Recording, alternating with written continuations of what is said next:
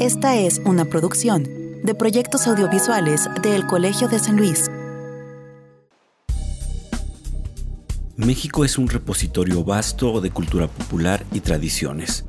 Dos grandes muestras de esto es, por ejemplo, el juego de la lotería y las historias y leyendas que conforman nuestra tradición oral.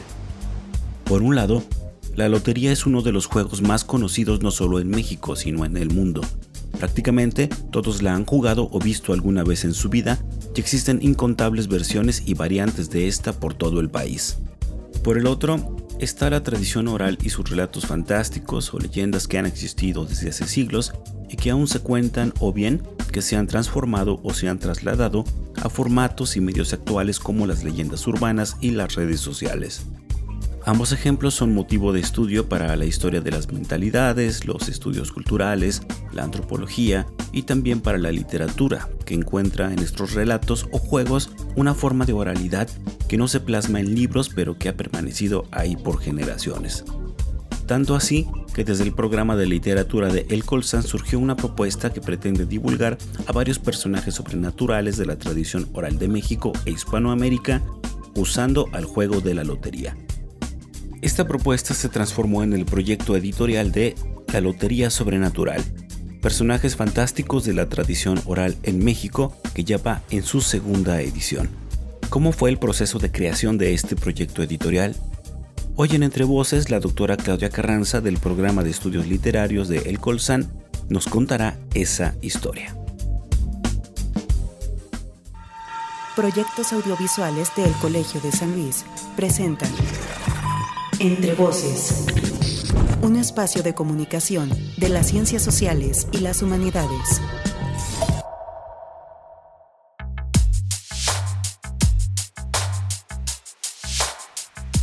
Damos inicio a un episodio más de Entre Voces, un espacio de comunicación de las ciencias sociales y de las humanidades del Colegio de San Luis. Yo soy Israel Trejo y me da mucho gusto saludarnos y agradecer a quienes nos escuchan los jueves por la tarde a través de las dos frecuencias de Radio Universidad por San Luis Potosí Capital o también en Matehuala. Gracias también a quienes escuchan las retransmisiones los viernes por la mañana a través de la radio del Colmich, estación en línea de El Colegio de Michoacán. Y también gracias a quienes ya nos oyen en las plataformas eh, digitales como Spotify, como Mixcloud o como Google Podcast y que también nos ayudan difundir estos contenidos. En el episodio de hoy no vamos a hablar acerca de los resultados de investigación de algún proyecto por ahí del Colegio de San Luis, sino vamos a hablar de un proyecto de divulgación, en este caso de un proyecto de divulgación de la tradición oral o de la literatura eh, popular, eh, que también es muy importante hablar sobre la parte de divulgación desde la academia. ¿no? Como ya lo escuchamos, hablaremos sobre el proyecto de la Lotería Sobrenatural, eh, del Colegio de San Luis, que ya eh, ha sacado su segunda edición y que bueno, sigue llamando mucho eh, la atención. Para hacerlo, para contar esta historia, nos va a acompañar la doctora Claudia Carranza Vera del programa de estudios literarios de el Colegio de San Luis. Pero antes de iniciar la charla con ella, pues yo les invito a que conozcamos un poco más sobre nuestra invitada en la sección de reseña y después ya comenzamos con nuestra charla de este episodio.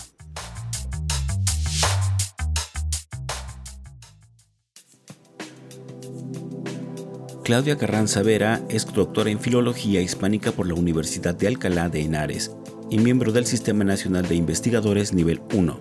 Su proyecto actual se titula Lo mágico y lo maravilloso en la tradición, propuesta para el análisis y recuperación de motivos, tópicos y recursos poéticos de lo sobrenatural en la literatura popular y tradicional de México, siglos XVI al XVIII.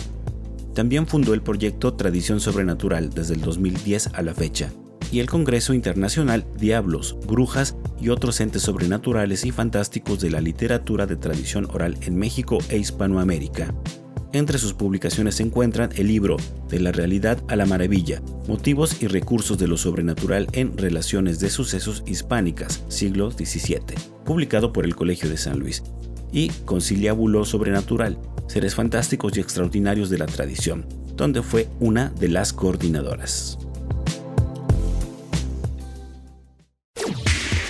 Entrevista.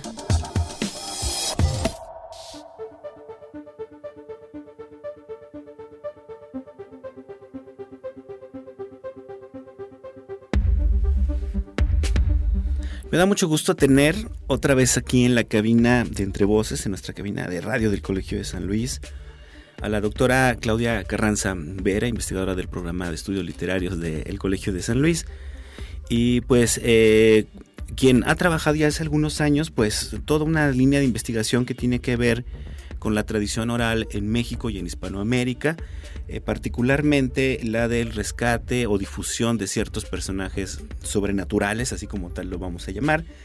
Y bueno, este, mm, este, este trabajo que ha hecho pues ha generado varios eh, proyectos de divulgación, entre ellos se encuentran por ejemplo congresos internacionales, eh, algunas transmisiones que se hicieron ahora por ejemplo en, en el año donde todos estábamos encerrados de la pandemia, y en particular uno que a mí también me gusta mucho, pues porque también fui un poco parte del proyecto, que es eh, la Lotería Sobrenatural, eh, personajes fantásticos de la tradición oral en México, que ahorita, bueno, les vamos a platicar un poco de qué se tratan, pero que ya le estamos diciendo una lotería, ya saben más o menos, ¿no? Por dónde, por, dónde va el asunto. Pero bueno, Claudia, de verdad, qué gusto que, nos acompañes aquí en la cabina para charlar sobre este este proyecto en general creo que podríamos hablar sobre todo lo, que tiene que ver con tu línea de investigación aquí en el Colegio de San Luis. ¿Cómo estás? Muchísimas gracias Israel también por la invitación y bueno, eh, para mí es un gusto poder compartir con ustedes. Ya van varias veces que vengo con estos temas y por supuesto que siempre será un placer para mí hablar de lo sobrenatural en la tradición, que en efecto es mi línea de estudio desde hace pues ya algunos bastantes añitos, ¿no? Entonces no, no, ha, no, no, no ha bajado el entusiasmo por estos temas y por supuesto que además siempre nos da nuevas sorpresas. Exactamente, y creo que eh, para quienes no estén enterados, aunque yo siempre digo que, los eventos que tú haces eh, son luego de los más taquilleros en el Colson, ¿no? Llaman mucho la atención por este tipo de temas precisamente, pero creo que sería importante hablar un poco eh, precisamente de dónde viene todo tu trabajo, ¿no? Cuando empiezas con todo el trabajo, tu seminario de, eh, de tradición oral o de personajes sobrenaturales o motivos sobrenaturales. Cuéntanos un poco de dónde viene todo esto. Realmente viene desde el primer proyecto que yo metí al Colegio de San Luis, que fue un proyecto sobre elementos de lo sobrenatural en la tradición oral hispánica, ¿no?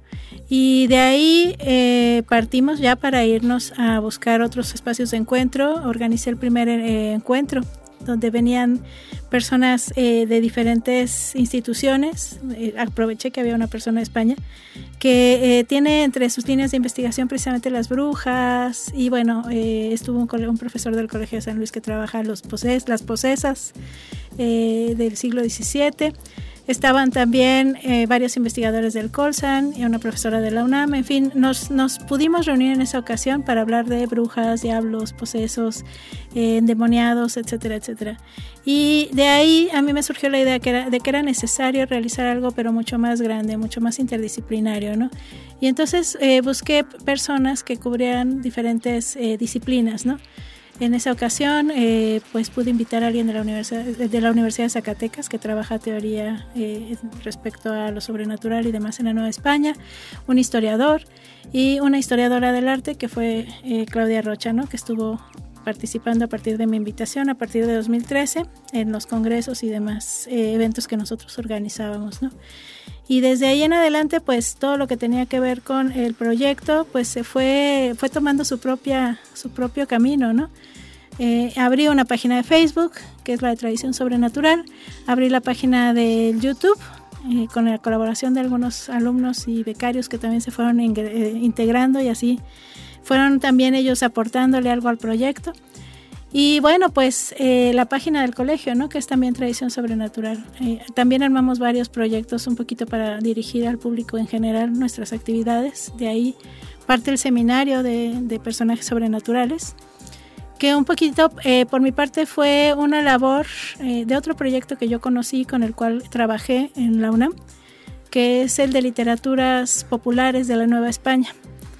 Y bueno, un poco eh, tomando en cuenta la gran experiencia que es poder no solamente estar en los congresos, que luego eso se organizan cada dos años, sino poder invitar a un investigador especialista en los temas y platicar con él, pues eh, eso me llevó a, tratar de echar adelante ese proyecto, ¿no? El de los seminarios. Y ha venido gente que ha hablado de diablos, de duendes, de fantasmas y que además lo hacen eh, pues eh, de una manera pues evidentemente muy académica, pero estaban también integradas para que llegara al público en general. Y esas eran las conferencias que hacíamos en diferentes espacios aquí en San Luis, si recuerdas, en el Museo de la Máscara, en el Museo del Virreinato. Y, y, después, cuando fue la pandemia, pues aprovechamos y quisimos un poco también llevar a los que estábamos encerrados estas, estas charlas. Y fue maravilloso porque empezamos a trabajar en el, en el proyecto de personajes sobrenaturales en cuarentena, ¿no?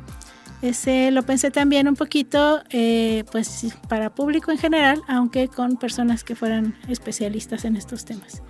Y funcionó muy bien. Ahí colaboré con dos estudiantes que eh, también le aportaron su propia personalidad y sin, sin duda pues eh, fue uno de los proyectos más lindos que hemos tenido en el, en el proyecto de personajes sobrenaturales y ahora tradición sobrenatural. Voy a traer a cuento una, una anécdota un poco para explicar como la parte académica de todo esto. Yo recuerdo cuando recién anunciaron el primer Congreso Internacional de Diablos, Brujas y otros entes sobrenaturales, empezamos a recibir a través de Facebook muchos mensajes de gente interesada, pero pensando que se trataba más como de estas cuestiones como paranormales, ¿no? De los que van y se meten a las casas embrujadas y este tipo de cuestiones, ¿no? Y tal vez para quienes ahorita están escuchando y dicen, bueno, diablos, brujas, ¿qué tiene que ver esto con la literatura? Porque es importante, Claudia, desde la literatura, la literatura o la tradición oral o la literatura tradicional, abordar a, todos estos personajes, ¿no? Sí, tienes razón. En el primer Congreso de Diablos y Brujas cayeron eh, un, grupo de, brujas que realmente hacían este tipo de actividades, ¿no? Eh, en realidad, eh, nosotros eh, pues estudiamos cuando hacemos estudios sobre lo sobrenatural en la literatura. Eh, todos esos motivos que de alguna manera forman parte de nuestra cultura, ¿no? que de alguna manera también se vuelven eh, tópicos, se vuelven motivos, se vuelven referentes. Por ejemplo, y es precisamente el más, más evidente, es el diablo. ¿no? El diablo aparece en la literatura en muy diferentes espacios, en muy diferentes obras cultas, en muchísimos casos. ¿no? Ahí tenemos el Fausto, por ejemplo, y bueno, eh, eso por, por quedarme con una sola obra, ¿no? Porque evidentemente el diablo forma parte de todos nuestros referentes culturales desde hace siglos. Y en la literatura oral, que en la literatura tradicional, que es la que nosotros trabajamos en la línea de investigación del programa de estudios literarios, pues el diablo aparece en todas las leyendas, cuentos, en canciones y demás, y es, es en gran medida uno de los personajes que eh, vive cotidianamente en nuestros imaginarios y en nuestras canciones y en nuestros pues eh, en nuestro día a día, ¿no? Ahí están también expresiones como me lleva el diablo y demás, ¿no? Que son una constante, pero que de alguna manera la gente no piensa demasiado en ellos, ¿no? La idea es pensar un poco más, abundar un poco más de dónde vienen, eh, cuál, qué es lo que se trata de decir a través de este tipo de personajes y por supuesto también cómo se desenvuelve, ¿no? Y cómo de alguna manera también han influido en la cultura. Y ya yéndonos muy lejos, pues el diablo en las fiestas, ¿no? O sea, nunca falta en, una, en un carnaval y demás una máscara de diablos. ¿Por qué? ¿Cuál es el trasfondo de todo este tipo de, escenarios o de personajes, no? Y bueno, pues eh, ya yéndonos a algo más cercano a nosotros, las pastorelas, ¿no? Las pastorelas sin el diablo no son pastorelas, o sea, de hecho es el personaje principal, es el antagónico, generalmente, ¿no? sí. Y por supuesto que todo, de todo eso hay un motivo que, hay que, ser, que, tiene que ser explicado y que explica mucho de nuestra cultura. De ahí también el interés de, desde diferentes estudios, ¿no? no solamente literarios, sino también histórico y demás, para poder comprender al ser humano hay que comprender sus referentes, su imaginación y también sus creencias. ¿no? Y en este caso, pues eh, son creencias religiosas, pero también eh, creencias de cuentos y demás, ¿no? Eh, todo lo que es el imaginario, tanto fabuloso como teológico y demás. Por ahí es por donde, por donde es, es de interés para nosotros, ¿no? En mi caso estudio sobre todo leyendas, llevo pues desde la tesis de doctorado estudiando leyendas y estos personajes sobrenaturales, por supuesto que han influido en, en, las mentalidades de las personas, han incluso sido de utilidad para algunas mentalidades por supuesto que el temor ya se maneja como uno de los elementos que mayor influencia puede tener y que mayor eh, potencia puede tener para poder controlar a algunas personas, ¿no? Entonces, en ese sentido también hay que conocer cuáles son los discursos en los cuales se emplean este tipo de personajes. Claro, y yo creo que más adelante, cuando hablemos ya propiamente de, la lotería, mencionaremos algunos personajes y leeremos por ahí algunos versos relacionados a, los mismos, pero ya para adentrarnos, adentrarnos en el proyecto de la, de la lotería, eh, pues yo creo que será importante contar cómo surge la idea, ¿no? Y cómo se fue articulando, porque no fue sencillo, o sea, o sea partir de la idea, aterrizarlo ya al impreso, pasó un rato, este, eh, porque nos vimos ahí con varios obstáculos, pero cuéntanos un poco de dónde surge la idea y cuál fue el, proceso de la primera edición de, esta lotería, porque hay que decirlo, la que tenemos ahorita en nuestras manos es ya en la segunda edición, la primera voló, o sea, se acabó así rapidísimo, y bueno, platícanos un poco cómo, cómo fue ese proceso. Pues tú dices que eh, tuviste algo que ver, pero en realidad tú fuiste el que desató todo este, este movimiento de la Lotería Sobrenatural. A partir de una, una, ponencia que yo presenté en el primer Congreso de Diablos y Brujas, que fue algo sobre los personajes sobrenaturales en el cancionero folclórico de México. Y en ese momento, la verdad, yo no pensaba ni estaba en mi, en mi imaginario. Eh, la lotería, pero en el momento en el que me lo comentaste un poquito como un proyecto de difusión, por supuesto que me encantó, me pareció fabuloso, ¿no? Pero para mí era muy importante, y eso lo comentamos como uno de los primeros proyectos que estábamos pensando, que en efecto se mantuviera este, este espíritu de la tradición, de la tradición oral, ¿no? En este caso el cancionero. El cancionero era parte, la parte que de alguna manera a ti te, te llamó la atención en aquella ocasión y a mí me pareció que en efecto eso era lo que teníamos que conservar, como una especie también de reconocimiento a, los las cancioncitas que son muy ricas en México. Platícanos un poco qué es el cancionero, también para quienes no, no, saben. Claro, el cancionero folclórico de México, eh, en este caso, eh, pues eh, se refiere explícitamente a cinco volúmenes que, se, que recuperan las canciones, coplitas de cuatro versos si acaso cancioncitas en algún momento, pero coplitas de cuatro versos que reproducen diferentes temas, ¿no? Canciones de amor, de desamor, de, lugares, ¿no? Que todos conocemos. Eh, de alguna manera, eh, incluso aunque no lo, no, ahorita no lo tengamos presente, todos tenemos cercanas algunas canciones. Sin ir más lejos, en el Cancionero Folclórico de México se encuentran las canciones de Yo soy de San Luis Potosí, del barrio de San Miguelito. Esa la encuentras. Tienes la Llorona, ¿no? Ah, la de Ah, Llorona, Llorona, etcétera, etcétera. Tienes eh, varias eh, cancioncitas eh, un poco más cómicas, ¿no? Por ejemplo, esas que van entre la suegra y la nuera que se pelean. Y bueno, muchísimas de amor, ¿no? Como la de Vuela, Vuela Palomita, Vuela, Vuela, etcétera, ¿no? Yo de me de comer esa tuna aunque me espine la mano. Ese tipo de, de composiciones, hubo un grupo de investigación dirigido por Margit Frank, que se dio a la tarea de recogerlas de diferentes estados, todas las versiones que se encontraran y demás y con eso lograron eh, juntar un, un, buen eh, un, bueno, un, buen corpus de cancioncitas, ¿no? Y todas esas las recuperan en el Cancionero Folclórico de México. Y a eso me refiero básicamente. Hay muchas más y hay muchas más versiones, pero eh, yo me basaba mucho en el Cancionero Folclórico de México para, para poder este, hacer esta investigación. Y de ahí parte.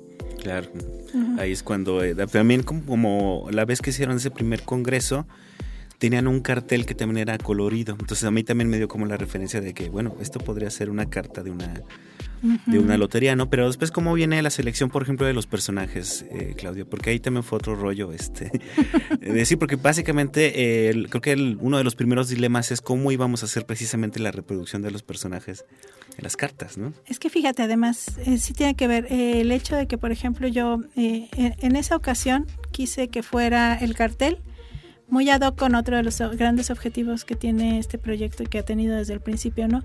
Es decir, realzar el patrimonio cultural. Y el patrimonio cultural también es, eh, tiene que ver precisamente con eh, el arte que se genera a partir precisamente de estos personajes sobrenaturales, que en México es riquísimo sea, las máscaras de diablos, las figurillas de Okumicho, por ejemplo, donde son diablos en diferentes formas, ¿no? Las máscaras de guerrero, los hombres eh, culebra o los hombres este, pescado de, de guerrero y demás, son eh, piezas, obras de arte, ¿no? Entonces, en esa ocasión eran cuatro mascaritas de un artesano de Ciudad del Maíz que quise que aparecieran en el, en el programa, ¿no? De ahí nos fuimos precisamente a elaborar esta primera lotería que era de 12 cartas y que era más bien hecha para las ferias de, difusión del Colsan. Y eso fue muy bonito porque eso lo trabajamos mucho juntos. Y me acuerdo muy bien que en esa ocasión participó Alma Trujillo, compañera de aquí de difusión. Y pues digamos, yo tenía algunas artesanías en esa ocasión pero me faltaban. Todavía yo era ya una, una este, pues, eh, una admiradora de esas artesanías, pero no tenía tanto dinero para comprarlas, ¿no? y bueno, sacamos algunas fotos de ahí. Y de ahí eh, también involucramos a Claudia Rocha en el proyecto de la lotería. Y ella nos hizo el favor de hacer la gestión para que en el Museo de la Máscara nos permitieran acercarnos al acervo. Y fuimos y tomamos algunas fotos y salió esa primera lotería que era muy básica. Pero una cosa que me parecía importantísimo es que en efecto pues se viera precisamente dónde sale cada personaje, quién es cada personaje, cuál es su importancia en la tradición, cuál es digamos toda la, toda la narrativa que se genera alrededor de cada uno de ellos. Y entonces pues, eh, eh, pues a mí me pareció muy importante que trajera un cuadernito. Y ahí es donde entra otra persona, ¿no? Que es este David, David Ortiz, que en ese momento estaba en publicaciones y me le acerqué y le dije, oye, te tengo un proyecto en lindo. de Secretaría de, Cultura. De la Secretaría de Cultura, en efecto. Te dije, ay, te, voy a, este, te voy a presentar un proyectito, es algo bien bonito. Y me dijo que sí, luego, luego le encantó la idea. Y pues de ahí salió, digamos, la primera edición, que es esa que tú te refieres, que voló. Sí, exactamente. Y además eh, hay que recordar también tuvimos acceso a, de manera muy generosa a la colección de artesanías de Fernando Betancourt, Un, gestor cultural potosino que bueno tiene una colección increíble de cosas en su casa. Es maravilloso, es un museo. Exactamente, y, él nos prestó ahí su casa para hacer también algunas fotografías y como pudimos, pudimos completando ahí algunos personajes. Pero sí, esta parte que mencionas me parece muy importante, porque ¿qué trae este cuadernillo, Claudia, que acompaña a la lotería? En realidad este cuadernillo eh, trae primero que nada la copla, en la cual eh, se encuentra el personaje sobrenatural, pero luego viene la explicación de cada personaje, de dónde viene, cómo se conoce, cuál es su historia, ¿no? Por ejemplo, el primer personaje que es el errante, eh, eh, pues digamos que más que buscar a un personaje por, por, por, digamos, por lo que a uno se le ocurre, era por cómo venían en el Cancionero Folclórico de México. Y uno de los personajes que a mí me encantó encontrar en el, en el Cancionero Folclórico de México fue el errante, que se refiere al judío errante. Que hay varias versiones sobre él, ¿no? Por ejemplo, que fue el que este, a veces se le considera que es Judas, ¿no? A veces se le considera que es el que no ayudó a Jesús a cargar a la, la cruz. O, a veces, o sea, hay varias leyendas, ¿no? Pero lo, lo importante es que son uno de esos personajes que no mueren. Entonces había que explicarlo, era bien importante explicarlo y además era importante que fuera dirigido para niños porque este juego se pensó para niños en un primer momento. Luego nos hemos enterado de que a los grandes les gusta a veces mucho más que a los niños, ¿no? Pero este cuadernillo está un poquito también tratado eh, con, una, con un lenguaje que pueda ser atractivo para los niños. Es un, es un, es un proyecto, pues sí, de difusión, sin ser tampoco condescendientes, ¿no? Es decir, bien, hablarles como son los niños, ¿no? de, todos estos personajes y por supuesto contarles, por ejemplo, que la canción del coco, la canción del coco no viene eh, pues de nuestras abuelitas o demás, tiene una historia mucho más lejana, ¿no? El coco es un personaje que, al, que los niños le temían desde la Edad Media. Imaginas. Y Sor Juana escribió un poemita sobre el coco. Entonces todo ese tipo de curiosidades y demás se lo incorporamos en el libro que pues definitivamente eh, se justifica ¿no? por, por la parte de estudios literarios que tenemos en el Corsan. Exactamente. Y bueno, ahorita nos vamos a ir a una pausa, pero regresando apenas de este corte, Claudia, pues hay que mencionar cuáles son los personajes que, aparecen. Y también hay que contar un poco, pues, qué pasó, ¿no? Con la lotería, porque luego se presentó en un montón de lados, en ferias, como dices, en, se nos invitaba a museos, incluso salió de San Luis Potosí, ¿no? a, varios lados por ahí y también pues cómo se ha ido armando esta segunda edición que ya trae otros personajes eh, añadidos a la primera edición y bueno, eh, ahorita lo vamos a platicar más a fondo. Le recuerdo que nos acompaña Claudia Carranza Vera, investigadora del programa de estudios literarios del Colegio de San Luis. Estamos platicando sobre la lotería sobrenatural, personajes fantásticos de la tradición oral de México. No se vayan, esto es Entre Voces, el espacio de comunicación de las ciencias sociales y de las humanidades del el Colegio de San Luis. Tú aportas las ideas para el cambio, nosotros te damos las herramientas para lograrlo. El Colegio de San Luis, referente de las ciencias sociales y las humanidades en la región centro-noreste, abre en 2022 convocatorias para ingresar a cinco de sus posgrados. Maestría en Asuntos Políticos y Políticas Públicas, Maestría en Historia, Maestría en Antropología Social, Doctorado en Estudios Antropológicos, Maestría en Literatura Hispanoamericana. Todos nuestros posgrados pertenecen al Programa Nacional de Posgrados de Calidad del CONACYT. Revisa las convocatorias en www.colsan.edu.mx. El Colegio de San Luis, 25 años formando investigadores que contribuyen a las transformaciones que requiere el país. Estás escuchando Entre Voces, el programa de radio del Colegio de San Luis. Contáctanos radio arroba colsan.edu.mx o visita nuestro micrositio web entrevocescolsan.wordpress.com. CIT, el Colegio de San Luis y Proyectos Audiovisuales presentan Instantánea. Seis investigadoras e investigadores de El Colegio de San Luis han sido anunciados en semanas recientes como beneficiarios de dos convocatorias de apoyos para proyectos publicadas por el CONACYT.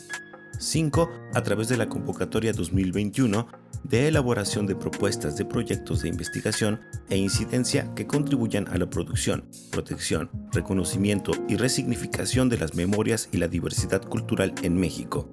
Y una más en la convocatoria 2021-2024 de proyectos nacionales de investigación para contribuir a la seguridad humana. En la primera categoría, las beneficiadas y el beneficiado fueron Oresta López con un proyecto de creación del archivo de la palabra y los saberes indígenas de mujeres nahuas sobre el nacimiento y la crianza. Arturo Gutiérrez del Ángel con un proyecto sobre sinofobia y memoria, el olvido de las familias chinas en San Luis Potosí. Isabel Mora con un proyecto sobre culturas y territorios pastoriles. Paola Garnica con un proyecto sobre cine itinerante y diálogo comunitario de producción audiovisual en el altiplano potosino y Claudia Rocha con un proyecto sobre memoria y patrimonio textil de las mujeres nahuas y tenec de la Huasteca Potosina. Por su parte, la doctora Mónica Luna Blanco obtuvo el apoyo de la convocatoria 2021-2024 de proyectos nacionales de investigación e incidencia para contribuir a la seguridad humana con un proyecto sobre las alertas de violencia de género y la utilidad de los peritajes antropológicos para la atención de las violencias contra las mujeres. Estos apoyos son una muestra de la pertinencia del trabajo de investigación del Colegio de San Luis para atender problemáticas emergentes y prioritarias en la agenda nacional. A todas ellas y ellos les felicitamos por este logro. Entrevista.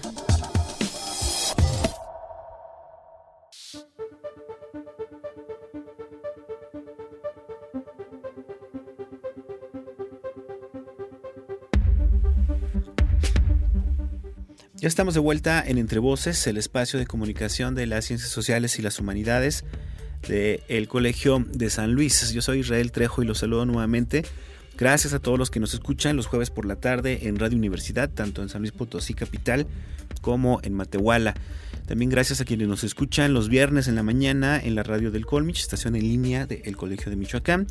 También es un centro público de investigación del CONACID, también dedicado a las ciencias sociales y a las humanidades. Y también gracias a quienes nos escuchan y comparten, nos ayudan a compartir los contenidos en las plataformas digitales, donde subimos estas charlas que son Spotify, Google Podcast y también estamos en Mixcloud. Entonces búsquenos por ahí y usted tome los contenidos y difúndalos por donde se le ocurra. Bueno, entonces es muy importante que compartan todo lo que, lo que hacemos aquí en Entre Voces. Y bueno, hoy tengo como invitada a la doctora Claudia Carranza Vera del programa de eh, estudios literarios del Colegio de San Luis. Eh, estamos charlando de la Lotería Sobrenatural, personajes sobrenaturales, fantásticos, perdón, de la tradición oral en México. Eh, ya platicamos en el primer bloque más o menos de dónde surge toda esta idea de un proyecto que ya tiene varios años. Y ya les contamos más o menos cómo fue el proceso de, hacer la primera lotería. Creo que sería importante eh, mencionar algunos de los personajes que venían en esta primera edición y luego comenzamos a mencionar a los que eh, pues se fueron agregando ¿no? en, la, en, la, segunda. Digo, son muchos, no sé si mencionarlos todos, pero para que se den más o menos cuenta eh, la gente, porque este, pues hay muchos personajes que si bien están ahí en, en, la cultura popular, pues ya ahorita los niños, por ejemplo, pues no los conocen, ¿no? Sí, mira, por ejemplo, eh, realmente hay algunos personajes que no son tan sencillos que los niños de todas partes lo conozcan, ¿no? Eh, yo eh, quise incorporar, por ejemplo, el caimán, que aunque en realidad no es un personaje sobrenatural, es un personaje, bueno, más bien es un animal, que existe, pero en el cancionero folclórico de, de, México en general, el caimán es un personaje eh, que suele aparecerse como un personaje real, un humanizado, ¿no? Que anda por aquí por allá, que tiene problemas con su esposa, que no se lleva del todo bien con su suegra tampoco, que es una constante en el cancionero. ¿no? E, ese tipo de personajes quizá los niños no estarían tan familiarizados y habría que decirles que provienen de las canciones, ¿no?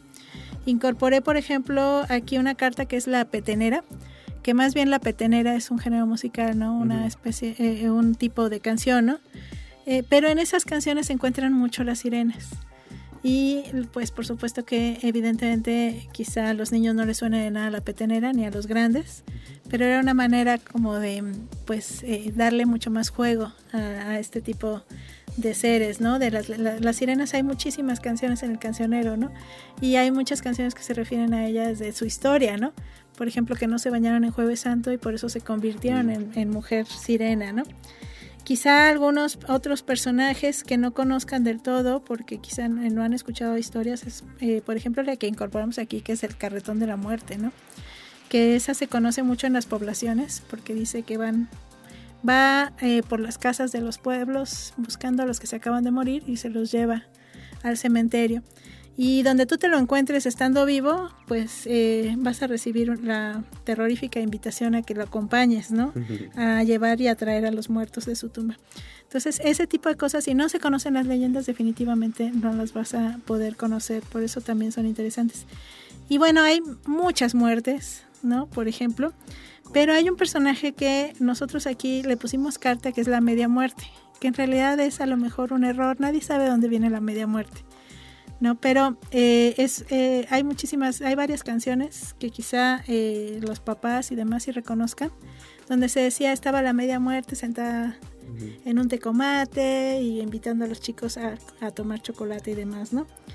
Ese, ese tipo de personajes también son mucho de la tradición y habría que, que verlos. Otros personajes que son más de la religión, como San Cristóbal y San Pedro y demás, pero que en la tradición son tratados como personajes cómicos. Y por eso luego se recuperan en el cancionero y por eso también era tan divertido traerlo por aquí, ¿no? San Pedro, por ejemplo, suele tener fama de glotón y que siempre está cocinando en el cielo, ¿no? Cocinando y con babero, es decir, como muy, muy, muy puesto para comer, ¿no? Entonces ese personaje también lo recuperamos aquí. Y esos son más o menos los personajes que aparecían también en la anterior lotería, ¿no?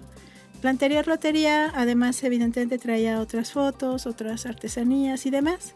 Aquí incorporamos nuevas, nuevas artesanías. Eh, tú eres el fotógrafo de la mayoría de estas, salvo aquellas donde era muy difícil conseguirlas, que ya las conseguí por cierto algunas de estas, como las eh, eh, imágenes del cielo o del infierno, ya las tengo para la próxima.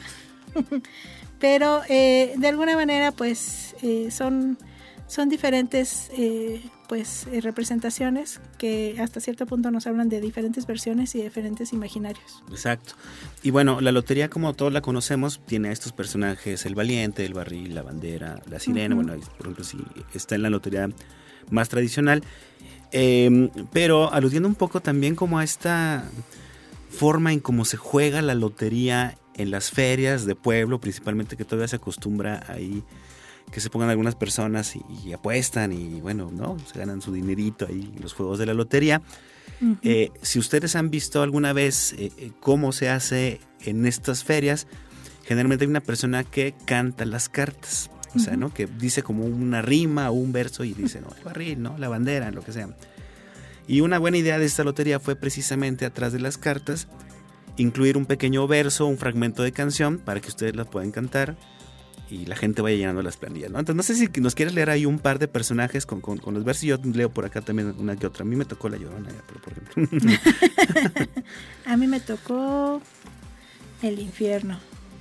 Sí, dice, un diablo cayó al infierno y otro lo sacó. Y dijeron los diablitos, ¿cómo diablo se cayó? Entonces son los versitos que trae atrás de la carta y también les sirve para que vayan conociendo precisamente estos fragmentos, ¿no? Exacto. Eh, de alguna manera, pues sí te, te, te ubica, ¿no? Es el infierno y ya, por supuesto que eh, con el verso tendrías que darte una, una idea, ¿no? Que es como se juega. Exacto, En ocasiones quien juega la lotería no dice tal cual el nombre, sino que da una pista. Exacto. Y, y si se te pa- si se te va ya no la ya no la puedes poner, ¿no? Ya no puedes poner el frijolito. Bueno, Y- voy a leer la, yo la llorona y ahorita te, te- te dejo leer otra. Esto es, ay, ay, ay, ay, llorona, lloroncita, cielo lindo.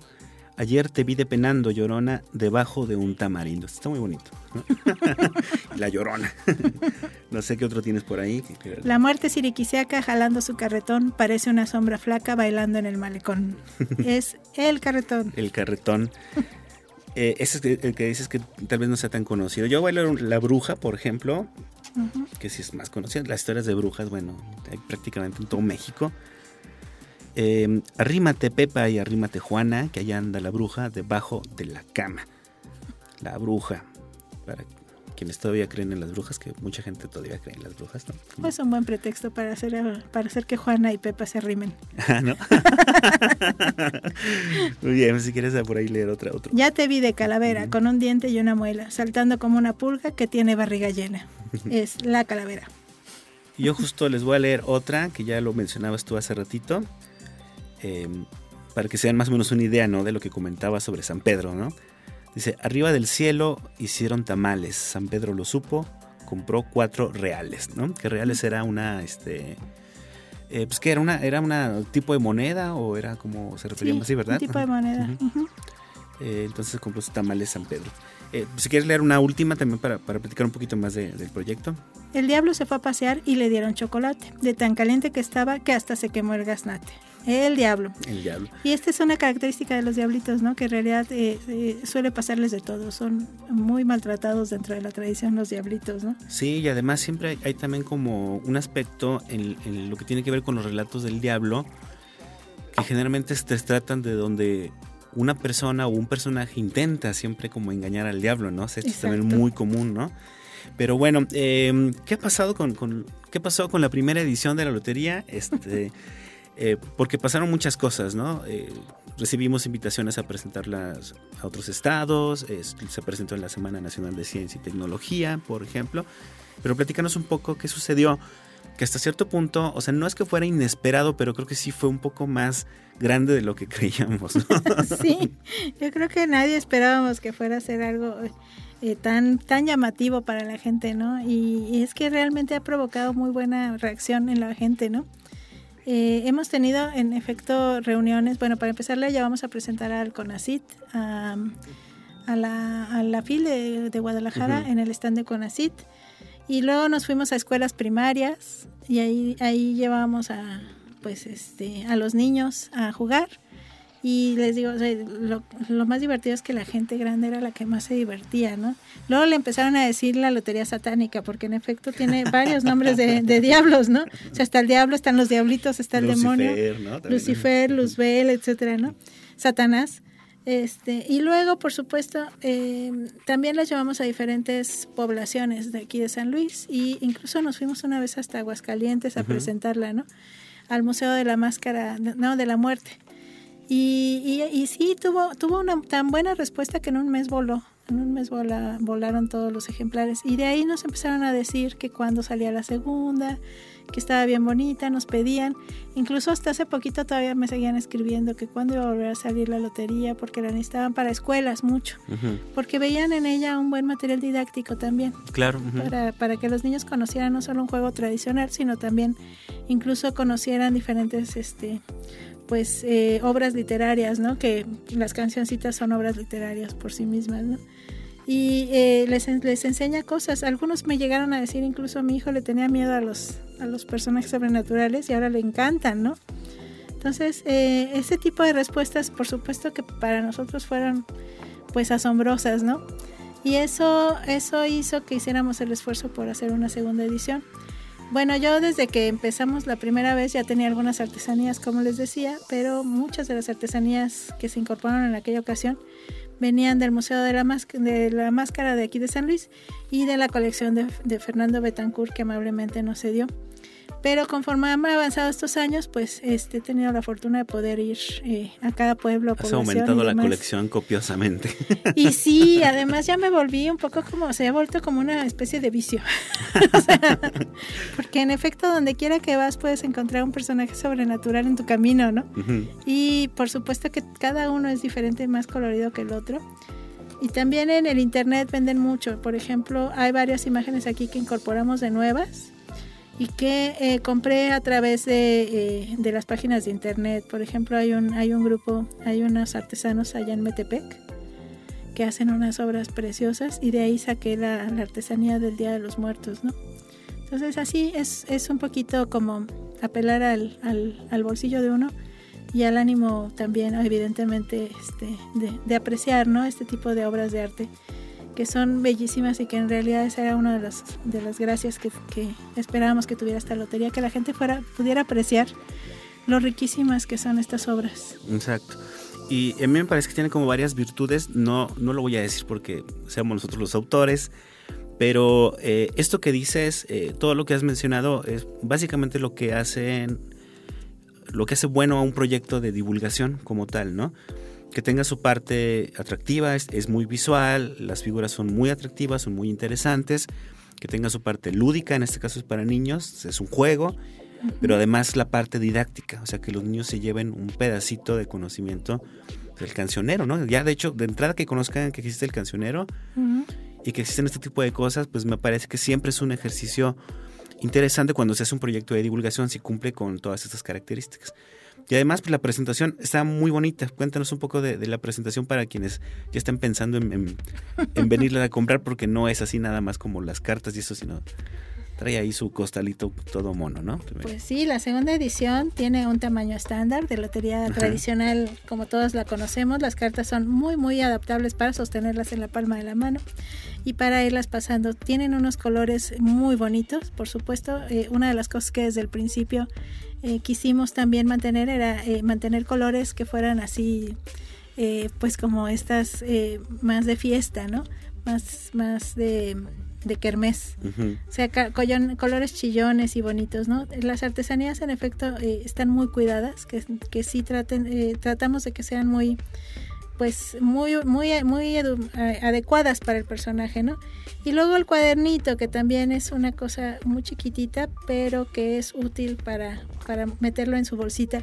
Claro. Que es una bolsita de lona. Esta vez el diseño fue muy lindo porque además incorpora pues un grabado en el frente, ¿no?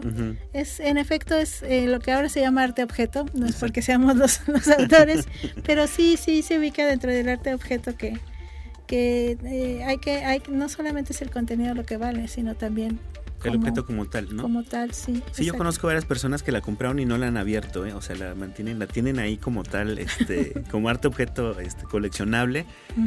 Y bueno, no sé qué otras historias te ha tocado también a ti de, personas que te hayan comprado la lotería, pero en general la lotería también es un recurso y esto también lo, quería platicar antes de, terminar la charla, Claudia. Es un recurso también que se ha utilizado para otros temas de investigación, ¿no? O sea, hay loterías de la migración, en fin, parece que es como un juego muy como sí muy conocido en México y que se ha servido, ¿no? Para, para muchas adaptaciones. No sé tú qué más has visto por ahí de, loterías en, México. Fíjate que a partir de esto también me fueron llegando loterías de otro tipo, ¿no? Y hay unas hermosas sobre las lenguas indígenas en México, ¿no? Sobre, eh, pues también evidentemente, eh, pues algunas referencias de, algunas zonas. Por ejemplo, hay una lotería huasteca, hay una lotería de San Luis Potosí. Por ejemplo, está la lotería que que recupera toda la lotería del siglo XIX de Vanegas Arroyo, de estos impresos tan bonitos, también tan lúdicos y tan divertidos. Y eh, ya hicieron su propia lotería donde incorporan a los diferentes personajes de la Vanegas Arroyo. E incluso alguna vez me llegó una lotería eh, de gobiernos era súper crítica del gobierno y era comiquísima, ¿no? O sea, ponían, por ejemplo, el personaje de la rata, ¿no? Y obviamente venía la explicación de y uno nada más ya le ponía el nombre, ¿no? Claro, ya lo, acomodabas a tu político favorito, ¿no? sí, en efecto. O, más bien desfavorito, porque así no es como que nuestro favorito. Lo adaptabas perfectamente y sin problema, y además no tienen tiempo luego ese tipo de referencias, ¿no? Exacto. Entonces sí, eh, ese juego, por ejemplo, pues sí, yo lo guardo como arte objeto también, ¿no? Eh, porque incluso a veces nada más la gente, eh, fíjate, o sea, en hojas de papel lo imprimían. De esos, por ejemplo, Fernando Betancourt me pasó una, ¿no? Crítica, de crítica social, que estaba impreso en dos hojitas de papel y las cartas para que le recortaras, ¿no? En la hoja de papel. O sea, que lo de menos es el formato a veces, ¿no? Pero también es eh, usar esta inventiva y esta eh, pues esta capacidad que tenemos aquí en México, ¿no? También de jugar bastante. Exacto, de ironizar, ¿no? De ironizar, Muchas de nuestras penas incluso. Sí. de satirizar mucho, ¿no? Pues muy bien, este, yo creo que sí, la lotería sigue siendo un referente para la cultura mexicana, sin duda, y, y también creo que es eso parte también del éxito que ha tenido este proyecto, ¿no? Que es un objeto muy reconocido en México y que llama mucho la atención en otras partes fuera de México, ¿no? O sea, por, por el colorido, etcétera, ¿no? Y bueno, ella para cerrar, Claudia, nada más. Em, yo sé que también estas se están acabando muy rápido, pero si la gente quiere conseguir por ahí una lotería, ¿cómo le pues pueden hacer? Ahora mismo está, se está vendiendo muy bien en el Colegio de San Luis. Me parece que eh, es nada más comunicarse con Alberto Gallegos pueden encontrar su correo electrónico en la librería y él de inmediato les, les contesta y les puede dar una cita para que puedan venir a recogerlas o bien eh, se los mandan por correo si están fuera. Exacto. Que han pedido de otras partes del país y del extranjero también han pedido loterías y se les han hecho llegar. Quizás se tarda un poco porque tenemos muchos pedidos, pero de que llega, llega. Sí, claro, y sí es importante lo de hacer la cita porque pues por las cuestiones de, de seguridad de la pandemia la librería no está ahorita permanentemente abierta, entonces sí hay que comunicarse con, el buen Alberto Gallegos para que les diga cuándo pueden pasar por la suya o si pueden este, enviárselas. De verdad vale la pena, y, pero sí apúrense porque hasta donde sabemos está acabando y bueno, yo creo que sí va a haber una tercera edición, Claudia, sin duda. Tú sigues eh, coleccionando más artesanías y además pues esta se terminó muy rápido. ¿no? Esperemos que, que, pronto estemos hablando ya de la tercera edición, ¿no? Exacto. y además, en efecto, sí, si ustedes vienen y si tienen la lotería anterior, la lotería segunda es bastante interesante también porque incorporamos a otros personajes como los duendes, los enanos, etcétera. Entonces, sin duda es, es un buen es un, es un buen juego para, para poder conocer más personajes y seguramente si hay tercera edición incorporaremos más. Vendrán otros más, exactamente. Pues muy bien, Claudia, muchas gracias de verdad por esta charla. A mí me, me interesaba platicarlo contigo porque eh, en general nos salimos un poco del canon del programa, ¿no? De hablar como de resultados de investigación, para hablar más bien como de este tipo de cosas que también son importantes, ¿no? Desde, desde el mundo académico, no olvidarnos también de toda esta parte de divulgación, de retribución, de conocimiento social del conocimiento, en fin. Y me parece que este es un, gran ejemplo. Entonces te agradezco mucho que, nos hayas visitado aquí en la cabina. Al contrario, gracias por invitarme. Y bueno, pues eh, yo estoy además muy abierta a quien me quiera contar estas historias. Ah, claro, sí, sí, sí. y si te conocen alguna canción, por supuesto. Y busquen la página de Facebook de Tradición Sobrenatural una, una, página muy divertida, además, porque también suben memes y cosas por el estilo.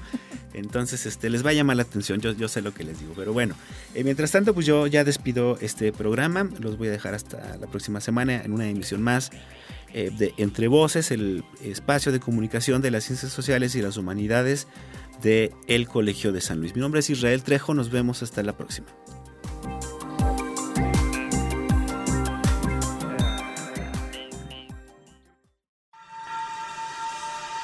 Esto fue Entre Voces, espacio de comunicación de las ciencias sociales y las humanidades. Producción, proyectos audiovisuales del Colegio de San Luis. Conducción y contenidos, Israel Trejo Muñiz.